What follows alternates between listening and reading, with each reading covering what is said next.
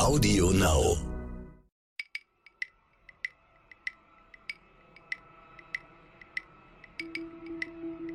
Hallo Frauke. Hallo. Ja, heute ist eine besondere Folge. Wir haben heute Geburtstag. Hm, wir werden so, alt. Ja, nee. Ja, 150 Folgen. Wann hat es 19.07. glaube ich 2019. Oh das Datum weiß ich Ja, da war unsere erste Folge. Aber erinnerst du dich an eine Folge besonders oder hast du irgendwas? Außer die mit Oliver Flaskemper, die erste, meinst du? Mhm. Hatten wir da überhaupt schon einen Namen? Weiß ich gar nicht. Doch, doch, hatten wir schon, glaube ich. Hieß, stimmt, ich. Ja. Ah, ne, weiß ich gar nicht. Egal. Ich weiß es auch nicht mehr. Äh, erinnere ich mich an eine Folge besonders? Boah, das ist bei 150 natürlich äh, A, schwierig, B, gemein, wenn man einen hervorhebt stimmt. und die anderen nicht. Also lustig war die letzte Folge. Die mit, mit Estefania war lustig. Vielleicht erinnert man sich auch an die, die man schon häufiger zu Gast hatte. Frank Thelen hatten wir schon dreimal. Das stimmt, ja. Und äh, Maschmeyer, Carsten Maschmeyer. Hatten wir zwei, einmal. Einmal oder zweimal? Mhm, einmal. Weiß, weiß, ich gar nicht. Also was mich besonders inhaltlich, ähm, woran ich mich immer wieder erinnere, war vielleicht nicht die lustigste Folge oder so, das war die mit dem äh, Herrn Winterhalter von DIN. Und das hat mir so die Augen geöffnet, wie komplex doch gerade dieses Thema ist. Also das sogar, die Normung. Denkt, die Normung, da denkt man, oh, langweiliger geht es ja nicht mehr. Aber wie wichtig dieses Thema ist, das hat mir schon die Augen geöffnet, ne? dass das so vielschichtig ist, das ganze Problem. Man kann nicht nur anfangen, hier muss man das digitalisieren, dann haben wir schon gewonnen. Ja, so einfach ist das nicht. Na, ich finde vor allem, wir haben ja auch viele Startups gehabt. Das finde ich eher interessant, wie breit gefächert das doch in Deutschland alles ist und wie hochtechnologisch es am Ende trotz aller ja. äh, Meckereien, die wir ja auch immer zurecht haben, ist. Es ist trotzdem schon sehr weit eigentlich. Ja, und wenn die mal miteinander reden würden, alle haben wir dann auch gedacht, Mensch, wenn der mit dem reden und der mit dem, dann, dann hätten wir das Silicon Valley halt ein bisschen größer, 600 mal 600 Kilometer, aber es wäre so etwas. Aber gut, soweit sind wir in Deutschland nicht und wir haben heute ein auch interessantes Thema, oder? Ja, zumindest für uns. Genau. Wir reden über unsere Branche. Wir sind ja vom Fernsehen streng genommen oder Medien, wenn man es breiter fasst. Was haben die eigentlich mit Technologie zu tun? Genau, wir haben unseren Chef heute mal eingeladen. Und wie bist du zum Journalismus gekommen? Ich wollte das schon immer machen. Echt? Ich habe mit 14 Fernsehen geguckt und habe tatsächlich RTL gesehen. Punkt 12, hab, ne? Ja, und habe gedacht, das will ich machen. es ist dann hauptsächlich NTV geworden, aber äh, ich bin fein. Also, also, liebe Zuhörer, ihr könnt mal abstimmen. Frauke vor Punkt 12, eine Petition. Ja. Nee, ich bin auch nur zufällig. Mensch, das war schon eine Weile her. Ich bin ja ein bisschen älter, 95. Und das war eher zufällig. Und, und wir sind damals noch mit Kassetten und äh, mit Schere nicht, aber mit so richtig Beta-Kassetten in Schnitt und dann einlegen und dann spulen und so. Das war unsere Technik. Und heute mache ich alles digital. Tja, und was noch alles so geht, das hört ihr in der Folge. Viel Spaß. Heute müssen wir uns mal benehmen, Andreas. Wir gerade sitzen. Also noch besser benehmen als sonst. Unser Chef ist da, also Chef, Chef. Ja, ja, genau. äh, ja, wir haben unseren Chef quasi zu Gast. Ähm, herzlich willkommen, Stefan Schmitter, Geschäftsführer NTV und RTL News, CEO RTL Radio Deutschland und Head of Audio der RTL Deutschland. Hallo. Ja. Hallo, Wahnsinn, gell? da ist, schon, ist der Podcast schon vorbei, bis man die Titel aufgezählt hat. Ja, kannst du dir das alles merken, Stefan? Ja, muss ich mir ja nicht merken. Ähm, Hauptsache, der ein oder andere, der dann was von mir will, kann das irgendwie zuordnen. Also von daher alles gut. Ja, wir stellen unsere Gäste immer in so einem Schnelldurchgang einmal vor im Podcast. Also du hast Kommunikationstheater und Politikwissenschaften studiert in schönen München, dann Radiosender in München, in Berlin RTL Radio und da hast du auch das RTL Radio Center Berlin geleitet. Ja, und dann kam natürlich so ein Riesenschritt, RTL News, NTV und jetzt auch noch die Fusion mit Gruner und ja, mal so äh, im Schnellen rekapituliert, da ist natürlich noch mehr.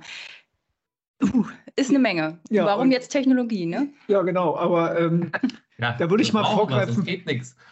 Ja, ja, da würde ich mal vorgreifen. Ich hatte gestern noch äh, eine Studie gelesen von Deloitte, die hat so ein bisschen ein paar vier Szenarien aufgemalt für die Medienbranche. Und ein Satz ist mir da aufgefallen: Technologie gehört zum, zur Kernkompetenz der Medienbranche äh, oder sollte zumindest gehören. Ähm, und deswegen haben wir dich ja auch zur 150. Folge eingeladen. Vielen Dank. Ähm, Darüber reden wir gleich noch, aber vielleicht zum Einstieg Theaterwissenschaften und jetzt das, was du jetzt machst. Wir haben es ja aufgezählt. Hast du dir das mal erträumt oder war genau das dein Ziel? nee, nee, also ich finde ja immer gut, wenn man Ziele hat und denen auch versucht oder danach auch versucht zu arbeiten. Ähm, ich wollte ursprünglich immer zum Radio, so, das ähm, war, war immer meine Passion früher.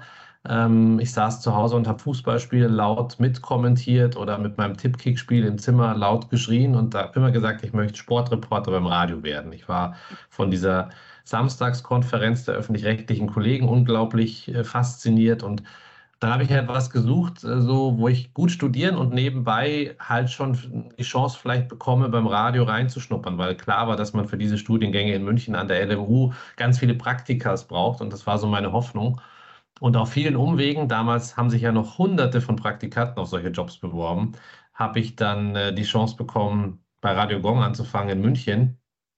Und äh, ja, das war für mich damals ein Traum. Und dann ist es ja so, wenn du so das Gefühl hast, du hast da jetzt die Tür ein bisschen aufgestoßen, dann hängst du dich halt rein und versuchst halt mit Nachtmoderation, also ohne Geld von 0 bis 5 mhm. Uhr, ja, egal wer da sendet, aber halt zu gucken, ob du einen Schritt weiter kommst. Und dann gab es ganz tolle Chefs damals in München, die irgendwas gesehen haben in mir und gesagt haben, komm, jetzt machst du nicht nur Praktikum, jetzt machst du neben dem Studium noch ein Volontariat in der Morgensendung, geht ja irgendwie, kannst ja von vier bis neun volontieren in der Morgenshow und dann gehst du studieren.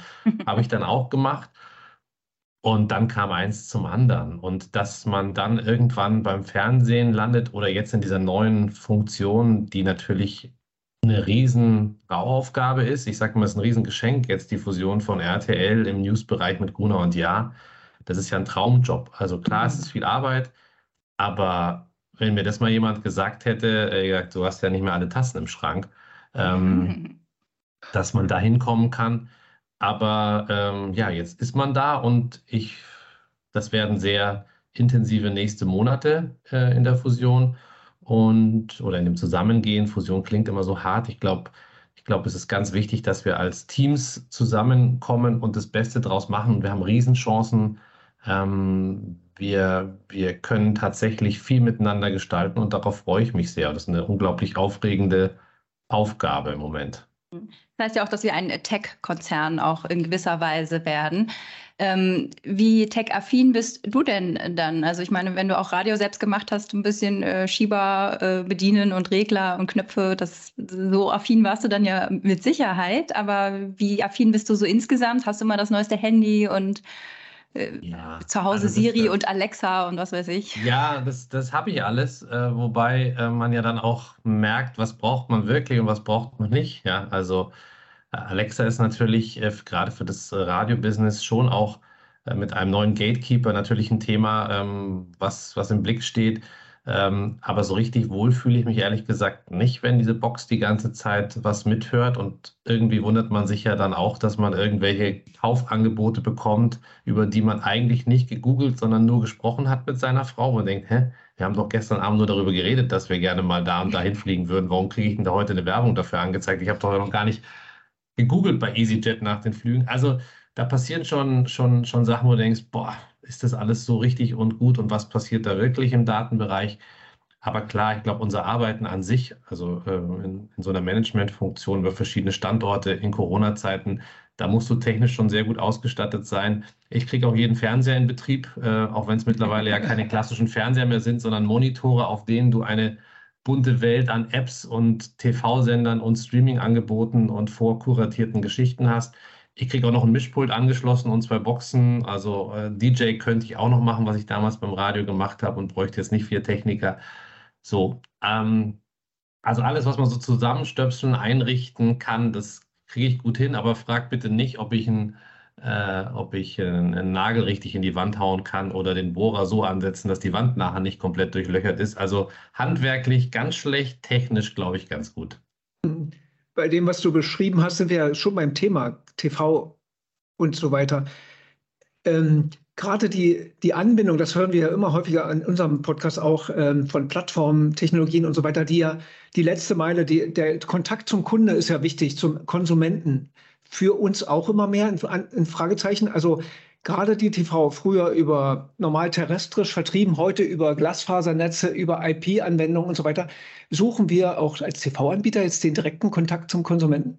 Ja, das ist ein ganz wichtiges Thema. Also ähm, das ist schwierig, weil wir sind am Ende äh, immer noch von anderen Firmen abhängig, also in, von den Endgeräteherstellern, immer mehr. Also zwei Gruppen. Das eine sind die Telekommunikationskonzerne, wo wir ja eine fantastische Kooperation mit der Telekom haben, die für uns unglaublich wichtig ist und super funktioniert mit den Kollegen, was keine Selbstverständlichkeit ist bei zwei solchen großen Firmen.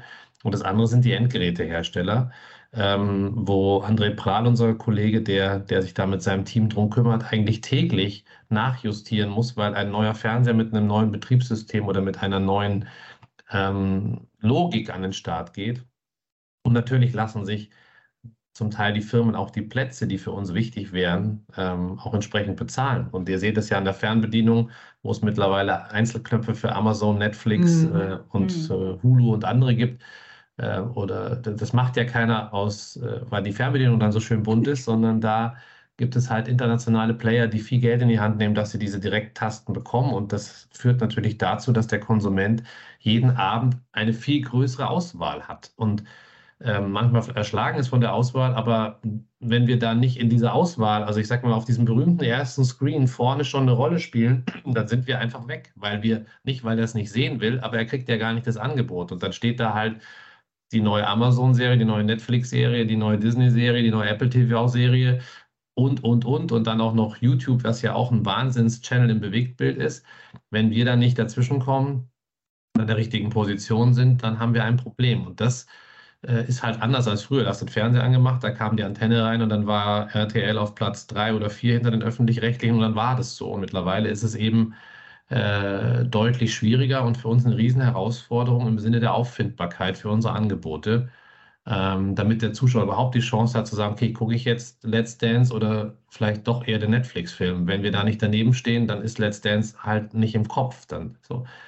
Also da, da passieren sehr, sehr viele Geschichten, die für uns wichtig sind. Man sieht es auch so an so Playern wie Sky, die fabrizieren dann einen eigenen Fernseher, der jetzt hier auf den Markt gekommen ist, um, um diese letzte, um diese letzte Meile mit zu gestalten. Das ist für uns natürlich auch keine Option, was finanziell nicht darstellbar ist und ähm, ähm, schwierig. Aber das ist eine riesen Herausforderung und da sind bei uns viele, viele tolle Kollegen und das ist auch das, was die, was die CEOs meinen. Wir werden eine Tech- und Data Company. Wir müssen gucken, dass wir da mit Kooperationen und auch was wir dann technisch an App-Lösungen und so weiter anbieten, dass wir, und es gibt ja Millionen Betriebs, also es gibt ja tausende von Fernsehern und überall muss es ja funktionieren, das ist eine Riesenherausforderung, das so, so zu machen, aber ein ganz wichtiges Feld, was deutlich im Fokus steht im Moment, ja. Den großen Vorteil, den wir vielleicht haben, ist, dass wir ja noch die linearen Fernsehsender logischerweise haben, die sehr, sehr wichtig sind, allen voran RTL, Vox und natürlich NTV etc. Aber ähm, wie wichtig ist das dann für die Vermarktung von RTL Plus? Also, dass die Leute dann auch zu RTL Plus gehen, dass dann irgendwann mal das Ziel erreicht ist, wenn es um Streaming-Dienste geht, wird äh, RTL Plus in einer in einem Atemzug genannt mit Netflix, Amazon, RTL Plus. Das ist ja jetzt bei manchen vielleicht noch nicht so, ehrlicherweise. Ja, wir sind aber auf einem guten Weg. Nein, aber total richtig. Das muss, das muss passieren. Und das ist ja so ein bisschen das Henne-Ei-Problem. Du brauchst für diese Gatekeeper eine relevante Größe, damit sie sagen, sie stellen dich dahin. Also sie stellen dich neben die Großen. Wenn du nicht in der Lage bist, jetzt keine Ahnung, Millionen dafür zu bezahlen für den Platz, dann geht es um reine was bringt mir, also dem Gatekeeper, das Einbinden von RTL Plus an dieser Position an Nutzung das, das, und an Daten und so weiter.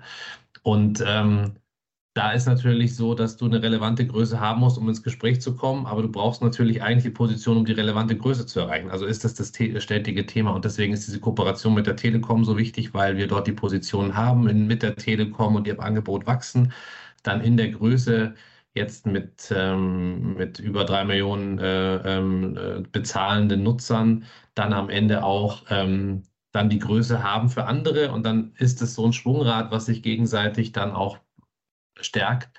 Und da müssen wir weitermachen. Und ähm, in der Größe, in der wir jetzt unterwegs sind, gibt es jetzt so viele auch nicht. Es gibt Netflix, es gibt Amazon, wobei Amazon Prime, man weiß nie, ähm, haben das jetzt mhm. alle wegen den Videoinhalten. Ich glaube schon ein gewisser Teil und Amazon hat auch gute Produkte.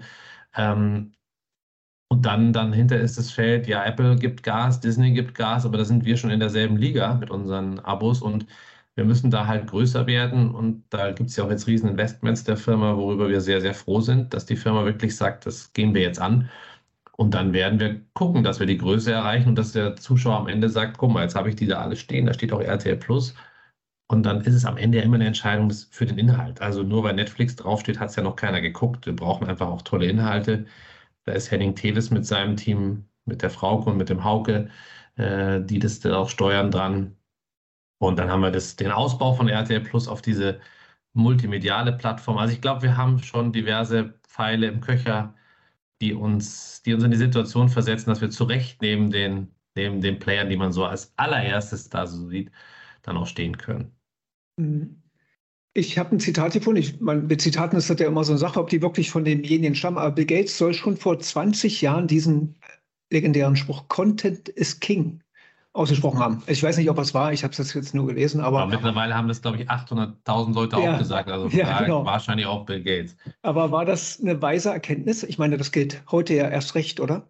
Ja, das gilt total. Also ich finde, man muss immer sich selbst beobachten.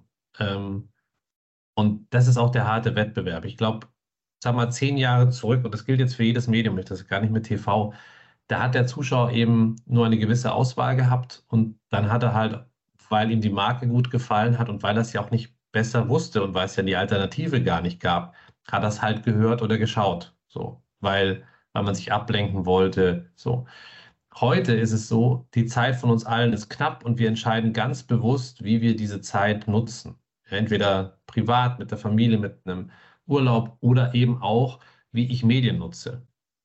Und und dadurch, dass es jetzt so viele Varianten gibt, wenn der Content mich nicht anspricht oder der Content mich nicht packt nach fünf Minuten, dann bin ich halt weg, weil ich ja weiß, ich kann auch noch das andere. Also ich habe ja mehrere Geschichten, die mich vielleicht irgendwie interessieren. Ich habe es dann priorisiert und entweder man kriegt dann den Zuschauer oder man hat ihn halt nicht.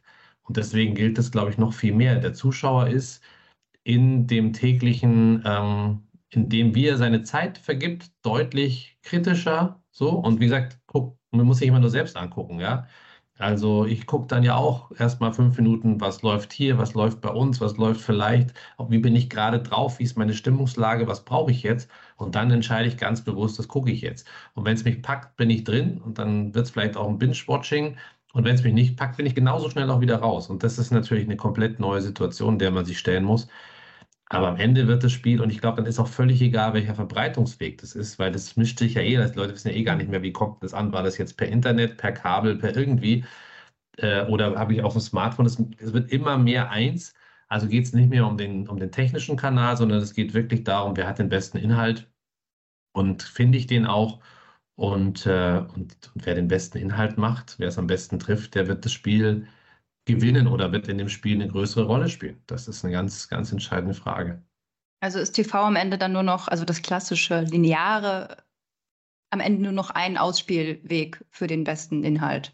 Ja, ich glaube schon ein Ausspiel, ja klar, ein Ausspielweg, also der aber natürlich etwas kann, was andere noch nicht können. Das müssen wir auch ganz klar ausspielen. Das ist die, kann man jetzt mal, gibt es verschiedene Arten, das zu benennen, aber ich würde mal sagen, die Live-Stärke. Für was lineares TV immer steht, Viele reden von diesem Lagerfeuereffekt. Das ist mittlerweile so ausgedroschen, dass ich es echt vermeide.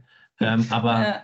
es ist halt, es gibt, glaube ich, zwei, drei Sachen, für die Live-TV jetzt und auch in der Zukunft absolut die Nummer eins bleiben wird. Das sind Fußball und Sport, also Sport im, im großen Sinne. Dann, wenn was live passiert, das gucke ich mir nicht äh, nachher im Streaming nochmal an. Ja, also vielleicht ganz, ganz große Finals oder so. Aber ich will sehen, wenn es live passiert. Gestern Frankfurt gegen Barcelona will ich live dabei sein als Fan. So. Das zweite sind große TV-Shows, die ich mit meiner Familie gucke, über die alle reden, wo ich auf dem Second Screen, vielleicht auch auf den Social Medias mitkommentiere und so das Gefühl mhm. habe, ich bin Teil einer großen Community.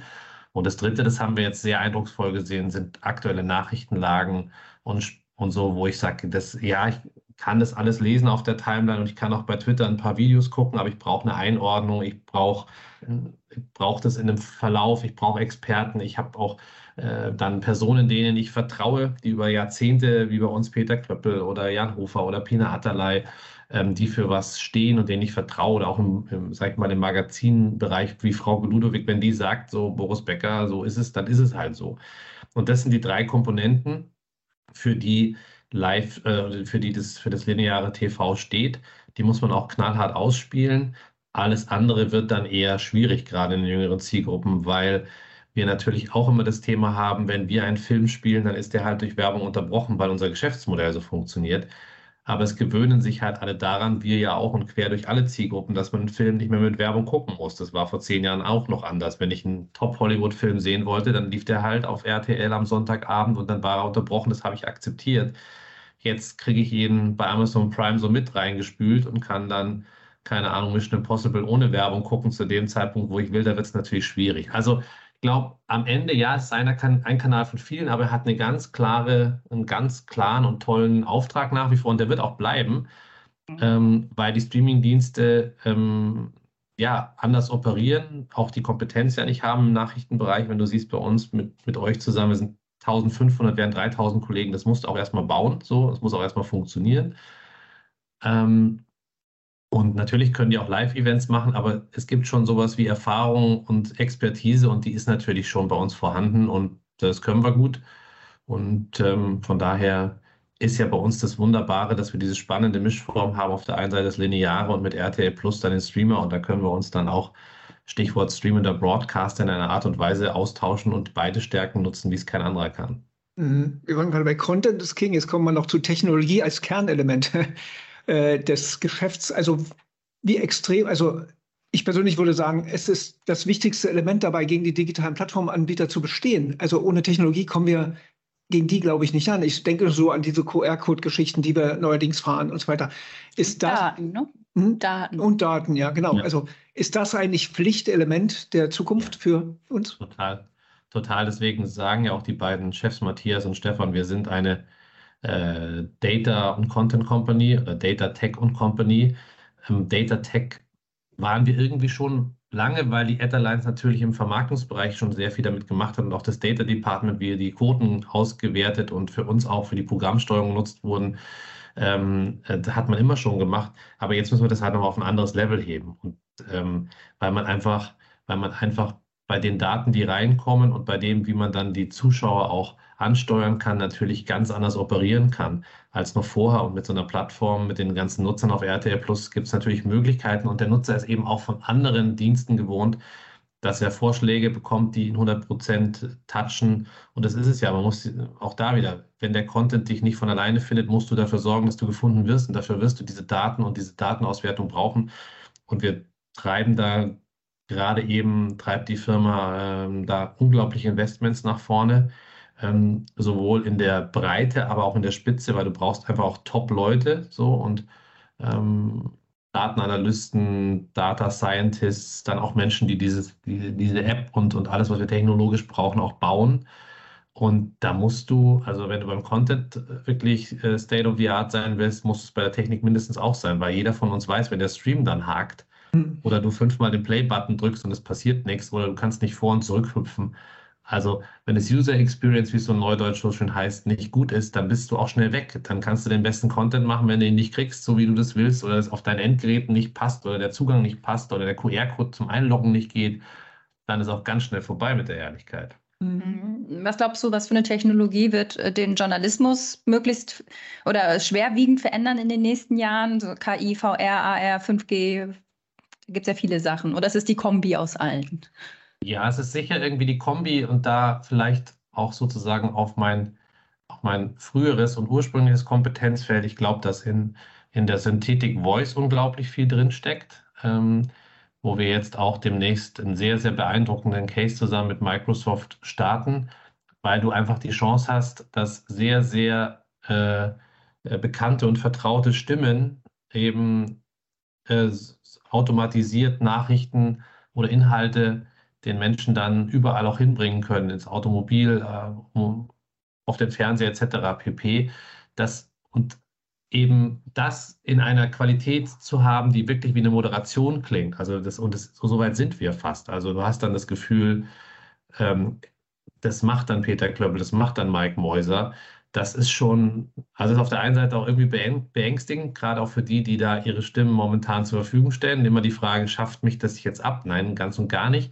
Aber es gibt natürlich Möglichkeiten, deinen Content noch viel breiter zu, zu streuen und gerade in diesem Audio-Bereich, der ja sehr, sehr stark genutzt wird und gerade Podcast macht ja selbst ein, ihr merkt ja, was ja da für eine Dynamik drauf ist, wird, glaube ich, wenn ich jetzt mal so einfällt, dass ich sehr, sehr gut beurteilen kann und die Chancen dort sehe, also auch für die Produktion von, von Audio-Content, dann diese Synthetic Voice in ihrer jetzigen Form und mit dem, was da in der künstlichen Intelligenz noch möglich ist, wird einiges massiv verändern und wird das ganze Thema vom Textlichen noch viel mehr in, in das Hören, in, in, diese, in diese mobile Nutzung bringen. Also da, da denke ich, da wird, da wird sehr viel passieren. Und ansonsten ist eine Mischung aus allem. Und die Themen müssen irgendwie miteinander auch verkoppelt werden, damit es richtig funktioniert. Ja, Gibt es vielleicht irgendwann mal ein Let's Dance NFT oder sowas? ja, das ist ein großes, ein großes Thema in der Bertelsmann Content Alliance, wie wir mit den NFTs umgehen. Es gibt auch schon die ersten, ersten Sachen dazu, gerade aus der Welt der, der BM, BMG, unseres Musikverlages, mhm. die natürlich vieles haben, was als NFT dann auch äh, werthaltig ist oder begehrt ist. Aber ich glaube, da ist vieles denkbar. Die rechte Situation bei den NFTs ist ja nicht ganz so leicht und äh, es gibt ja auch unglaubliche Hypes nach oben und nach unten dann bei den Sachen. Das muss man beobachten. Aber das ist ja das Spannende, dass eigentlich jede Woche was Neues um die Ecke biegt, mit dem man sich auseinandersetzen muss. Und ähm, da gucken wir mal, was wir dann immer für uns auch rauspicken. Ja. Ich glaube, wir müssen noch mal eine zweite Folge machen irgendwann, ja. wenn ich so auf die Zeit schaue. Oder haben wir noch ja, Zeit? Ja, leider, leider ist es tatsächlich so, dass ich äh, tatsächlich jetzt weiter muss, aber das ist ja kein Problem. Das Medium ist ja das Schöne, dass man es dass gut herstellen kann. Genau. Ich ja. komme, äh, und, und ihr wisst ja, wir sind ja äh, Profis im Teasing. Also wir teasen jetzt einfach, dass ja, genau. das Teil 1 war. Das ist genau. der Cliffhanger. Es gibt noch so und, viel mehr Meta und Fake News und, ja, und so super, weiter. Super spannend. Also wir sagen einfach, das war jetzt Folge 1, ja. das war 150. Jetzt nehmen wir uns mal was vor und sagen, dass sich die Leute das leicht merken können. In der Folge 155 kommt Teil 2. Ja. Okay, gut. Müsst ihr einfach äh, nur gucken, dass wir das hinkriegen. Wir schicken, wir schicken den Termin dann oder fragen nach. Okay, sehr gut. Danke, Stefan, und Vielen Dank. Danke schönes euch. Wochenende. Danke. Alles Tschüss. Gute. Tschüss.